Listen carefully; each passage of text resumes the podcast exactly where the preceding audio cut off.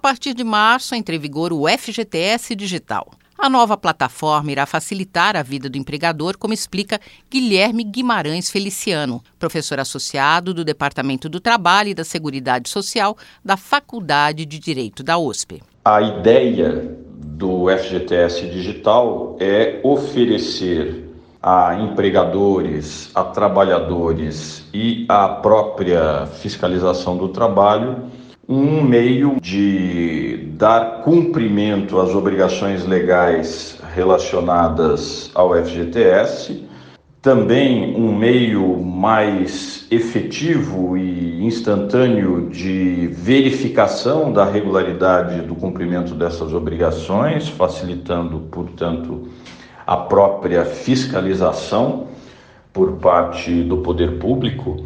E, por fim, em relação especialmente ao empregador e muito destacadamente no interesse do empresário, reduzir as burocracias. Todos os procedimentos relacionados ao FGTS digital devem reduzir os custos. O novo sistema apresenta outras vantagens. Redução da burocracia e dos custos envolvidos, aumento da transparência e facilitação da fiscalização. Segundo o professor Feliciano, antes, se houvesse um problema de recolhimento com o trabalhador, era necessário acessar todos os funcionários para realizar a correção.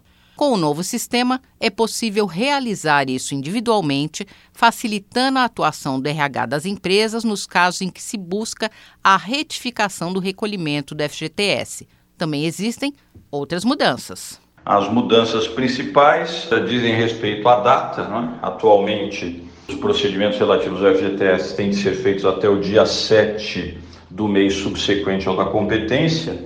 E com o FGTS digital, e isto inclusive foi objeto de alteração legislativa, passa a ser até o dia 20 do mês subsequente ao da competência. Uma outra alteração é que esses pagamentos serão feitos agora por transferência direta, PIX, não será mais código de barras e nenhum outro recurso bancário que não o PIX. Uma terceira alteração importante diz respeito ao certificado de regularidade, que passa a ter quase que uma instantaneidade. Né? Então, se o recolhimento relativo àquele exercício não foi feito até o dia 20 do mês subsequente, a empresa já terá um problema no seu certificado de regularidade e poderá ser fiscalizada, inclusive, em função disto. A Secretaria de Inspeção do Trabalho, que cuida da fiscalização das obrigações trabalhistas, é que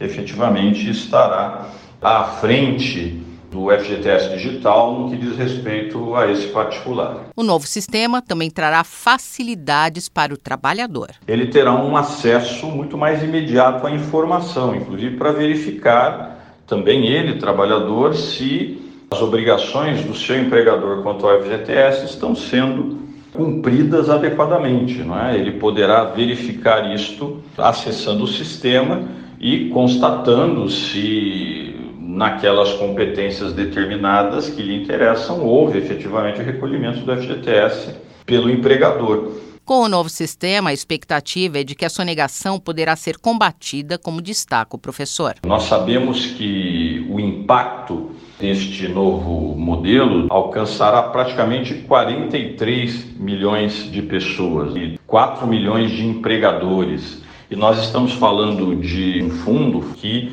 envolve movimentação de praticamente 180 bilhões de reais por ano. Então, estamos falando de algo que tem uma grande relevância do ponto de vista, inclusive, da economia nacional.